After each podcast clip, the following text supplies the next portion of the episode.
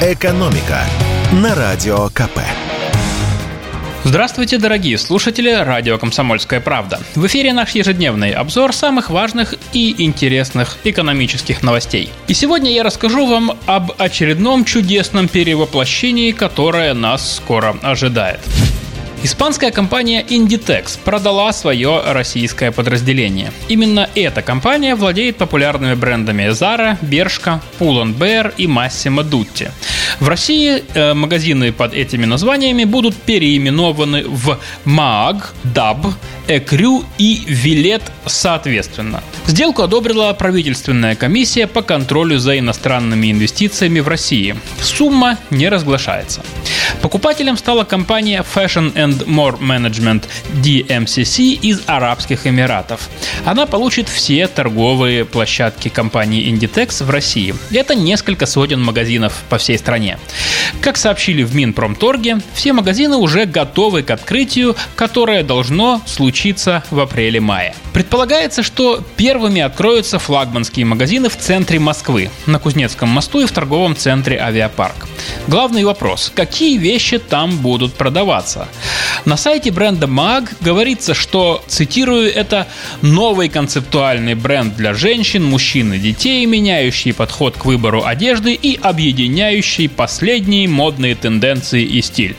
В общем, как обычная реклама, звучит красиво, но банально и непонятно. Как рассказал нам независимый эксперт рынка потребительских товаров Александр Афиногенов, это будет как минимум очень похожая на Zara одежда в средней ценовой категории. Но будет ли в новых магазинах именно одежда от брендов Zara, Bershka, Massimo Dutti и Pull&Bear, пока никто сказать не может. Поживем, увидим. И теперь от иностранных брендов перейдем к чисто русскому достоянию. Да, вы поняли меня правильно – Ровно 68 литров выпивки на каждого жителя страны, включая младенцев, язвенников и радикальных сыроедов, выпустили в России за прошлый год. Иными словами, производство спиртного в России в 2022 году превысило 10 миллиардов литров впервые в истории. Это на 2,2% выше, чем годом ранее. Такие цифры озвучил руководитель Росалкоголь-регулирования Игорь Алешин. Других интересных подробностей Алешин не привел. Помочь нам разобраться в тонкостях этого рекорда согласился руководитель Центра исследований федерального и региональных рынков алкоголя Вадим Дробец. По его словам, 80% выпущенного в России алкоголя – это пивная продукция. При этом доля иностранного пива в наших магазинах упала с 5 до 2%. Иностранцы ушли, импортозаместители пришли.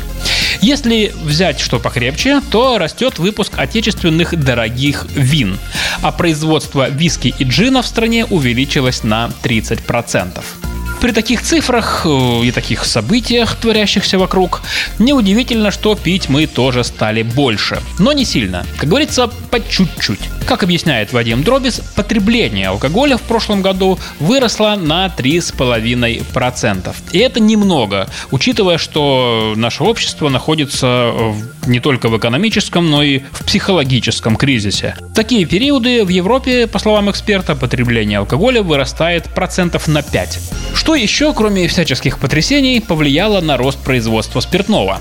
По словам эксперта, потребителей алкоголя в России в прошлом году стало больше. Да-да, больше. Понятно, что часть мужчин мобилизованы, часть уехали из страны, но львиная доля представителей хоть и скудного, но среднего класса осела дома. Зарубежные поездки сократились на 85%. А это значит, что те из нас, кто раньше пил за границей тамошние вискари и ромы, не имеют теперь такой возможности и вынуждены были перейти на отечественный алкоголь. Правда, наш эксперт уверен, что в этом году тенденция поменяется. И дело не в том, что мы станем чаще ездить в отпуск за границу. К сожалению, не станем. Причина в другом. По словам главы Росалкоголь регулирования, э, в прошлом году импорт алкоголя заметно снизился, но основное падение было в первой половине года. К четвертому кварталу заработал параллельный импорт и иностранная выпивка, главным образом это вина и ликеры, потекли к нам рекой. Чтобы не пригружать склады, нашим виноделам даже пришлось сокращать производство.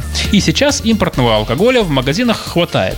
Так что друзья Джека Дэниелса и Джонни Уолкера возвращаются к привычной компании. А в целом рынок алкоголя в России изменился не сильно. Несмотря на санкции и все такое, пропорции по оценке экспертов остаются следующими.